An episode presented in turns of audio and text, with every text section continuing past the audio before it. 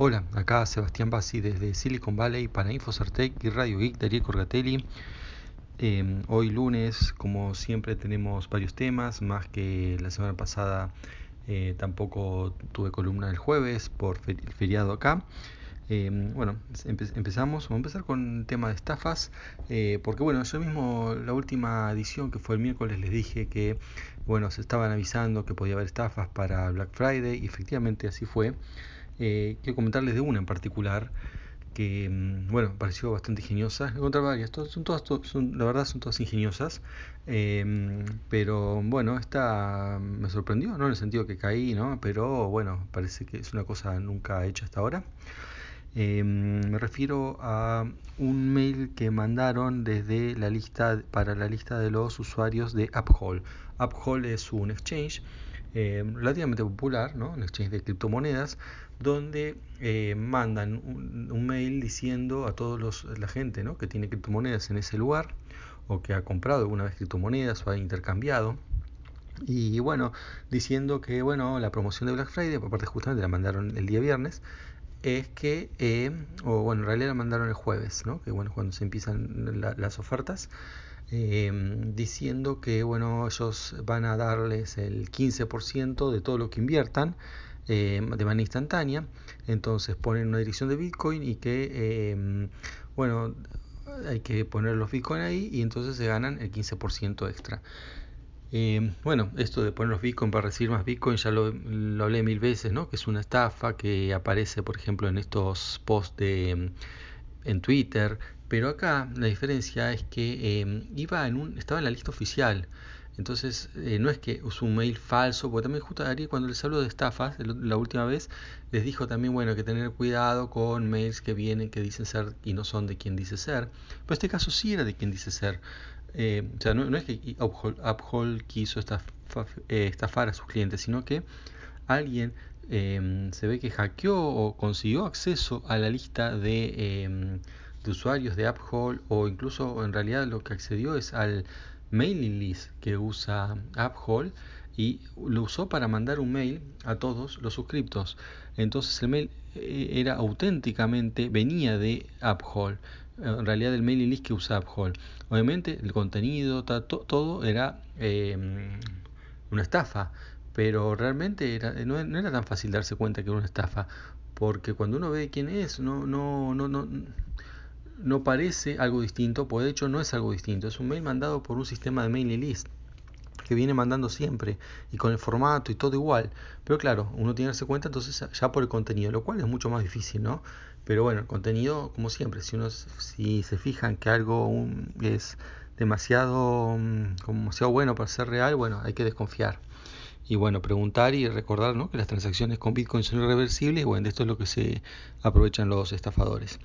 Bueno, hablando de estafadores, vamos a ir con más estafas. Ahora una que han hecho usando Google. Eh, acá lo que hacen es aprovecharse, digamos, de la confianza de Google en la gente cuando en Google Maps uno permite que la gente ponga datos de los negocios. Entonces, digamos, uno va a cualquier lugar, digamos, desde Google Maps mirando ese sistema agarra un comercio de todo el mundo, o sea, miles, millones, millones de comercios, y todos tienen todos los datos. Y no es que Google se ha puesto a recopilar los datos, sino que confía en que la gente va mandando esos datos. Eh, bueno, después tiene un sistema para verificar si uno quiere tomar lo que se llama ownership de ese lugar, que es decir que es el propietario para hacer ciertas cosas. Entonces, si sí, Google para, no, se, no le deja a cualquiera ser propietario del lugar, entonces manda una carta física para a esa dirección para corroborar que uno tiene acceso, es el dueño del lugar. Eh, entonces, o bueno, o, al menos vive en esa dirección pero para si uno no quiere hacerse propietario, pero uno quiere ir y corregir un dato, lo puede hacer digamos, de manera colaborativa y, la, y, generalmente funciona bien, hasta que ahora lo que han hecho es en la India, en algunos bancos, lo que han, es, han cambiado el número de teléfono. Entonces, en vez de poner el número en una sucursal en particular, en vez de poner el número real, el número oficial del banco, ponen un número de un estafador. Y bueno, ha pasado gente que ha llamado al banco para hacer un trámite y el estafador, haciéndose pasar por el banco, le, eh, le pide los datos de la tarjeta de crédito. y claro, el banco se los da porque hay más, incluso uno se tiene que dar a veces para verificar que uno es, que, que uno es uno, ¿no? Bueno, pero pide hasta los datos también, los, los números de confirmación como para hacer una compra, bueno, después de ahí hacen compras. Y bueno, hay gente que eh, nombró fue estafado por 150 dólares o más, lo cual para la India es bastante plata. Así que bueno, fíjense cómo eh, ¿no? se puede confiar tampoco en los teléfonos que figuran en Google Maps. Y bueno, siguiendo hablando de estafas, ahora otra más que es eh, Rainer, eh, una aerolínea de lo que se llama low cost, bajo costo, ¿no? Eso no solo, esto no es solo de esta aerolínea, aparentemente hay más involucradas, eh, se, está investigando. Eh, pues bueno, no, no, no, no, es fácil, pero es eh, aparentemente en este caso seguro y en otros, bueno, se sospecha que lo que hacen es que cuando uno mmm, buquea, ¿no? o sea, saca los pasajes, eh, distribuyen a las personas, supuestamente distribuyen a las personas del avión de manera aleatoria y después uno antes del check-in se fija si hay lugar, va y se cambia, ¿no? unos días antes cuando se puede hacer el check-in, cambia y se pone en el asiento que uno quiere. En el caso que uno no, lo elija en el momento de sacar pasaje, a veces no se puede sacar en el, momento, bueno, eso varía según cada aerolínea. Ahora, el tema es que, eh, bueno, ¿qué tiene esto, no? De, estafa, ¿no? Poner al azar, bueno, aparentemente no sería tan al azar esa, elección que hacen, sino que a propósito están, aparentemente están separando las familias para después, eh, en el caso de las locos, cobrarles por eh, que sienten uno al lado del otro. Eh, o sea, porque las low cost, bueno, el modelo de negocio es ese, ¿no? Tienen un vuelo, es básico, no hay mmm, sin equipaje generalmente o con el mínimo legal disponible. Y después cualquier otra cosa se considera como un upgrade y bueno, uno paga extra y bastante más caro. Eh, ese es el, aparentemente es el modelo de negocio, además de los aeropuertos baratos y otras cosas. Eh, pero supuestamente no deberían eh, como comprometer la, la seguridad del vuelo, ¿no? Por ser más barato. Y lo están haciendo con esto, porque uno lo piensa como una estafa, ¿no? O sea, o una vivada de, para cobrarle más por unificar las familias. Pero en realidad hay un tema eh, de seguridad acá, por lo cual esto es muy grave. Eh, que es que cuando se, sabe que cuando hay una evacuación, si los miembros de la familia están separados, puede interrumpir, puede sí, interrumpir o molestar la evacuación, porque la evacuación en ese momento, cuando están separados, hay familiares que van a buscar al dónde están los otros antes de salir ellos del avión. E incluso va, van a taponear, a, digamos, a, no permitir que otros salgan hasta que no encuentre, eh, por ejemplo, a su hijo. Entonces, eh, bueno, esto complica un desembarco de emergencia. Y así que digamos no es solamente una cuestión de una estafa para ganar plata, sino que bueno está comprometiendo la, potencialmente la seguridad de vuelo. Bueno, es un tema que bueno vamos a ver qué, qué pasa, ¿no? Eh, Bien, ahora otras noticias.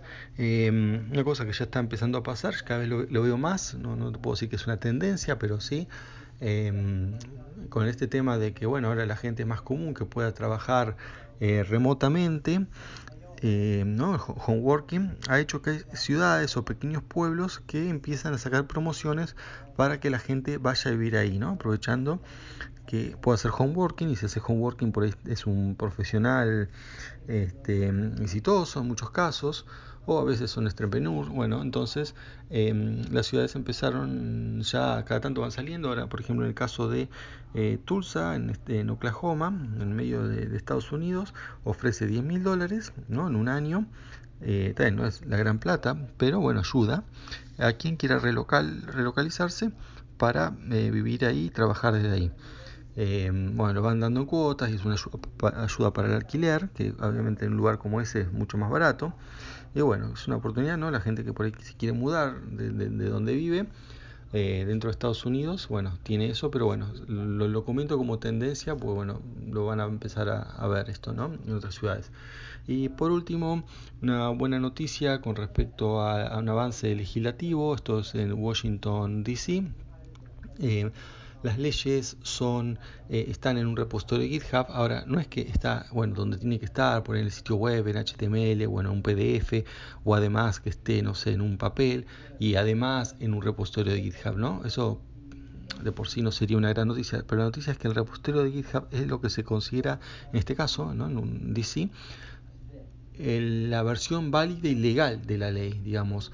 Em, si difiere, ¿no? Este, la que vale es esa, no la que está archivada en el Congreso, como suele pasar en otros países, incluso por ejemplo en Inglaterra se guardan las leyes, em, se, terminan escribiendo eh, sobre pieles de, no sé, de oveja, y bueno, están archivadas, una cuestión histórica, tradicional, em, o sea, para que vean cómo es esto, ¿no? De, de difícil de, cambiar, porque bueno, hay todo tema de tradición ahí, em, ¿no? Y bueno, obviamente el papel y eso, el hecho que esté en computadora, una cosa es que esté, primero, una lucha, primero que esté disponible en la computadora, pero ahora esto se ha avanzado más, a, no, no solo que esté disponible, sino que es la versión oficial, la que vale. Eh, eso es, realmente tiene una gran ventaja, entre ellas, bueno, en el caso acá que bueno, se, se, se comentó es que se pudo hacer, por ejemplo, vía un pull request, cambiar una ley. Entonces un pull request es un pedido de cambio en un código, en este caso el código es la ley. Eh, bueno, había un, llama un typo, ¿no? un error así de, no sé, por ejemplo, faltaba una S, sobraba una S, una, una cosa así, que no, no, cambia, no cambia la ley, sino que es un error de escritura. Bueno, entonces un ciudadano puede ir y cambiarlo sin pasar nada. Eh, obviamente no, no, no, lo cambie listo, sino que uno hace el pedido de cambiarlo y después los, los administradores de eso eh, lo cambian, pero bueno, al menos no, hace falta un proceso legislativo para, mm, eh, para oficializar dicho cambio y una vez que está ahí es, es, oficial. Así que bueno, y por último, ya que estamos con temas oficiales, bueno, todos dicen que Ohio, la esa ciudad está por permitir pagar los eh, impuestos eh, usando Bitcoin, en realidad con un procesador de pago, creo que es BitPay, que acepta Bitcoin para eh, y los cambia por la moneda local, que son los dólares. pero bueno, también es un, uso más. Y bueno, y ya que estamos con Bitcoin, bueno, aparentemente ya terminó la guerra de Bitcoin Cash que había spliteado en dos unidades, la versión SB que es Satoshi Vision versus ABC. Em, y bueno, mañana le voy a dar más detalles porque bueno, esto es muy, reciente, pero uh, todo apunta que va a terminar en, directamente con las dos monedas.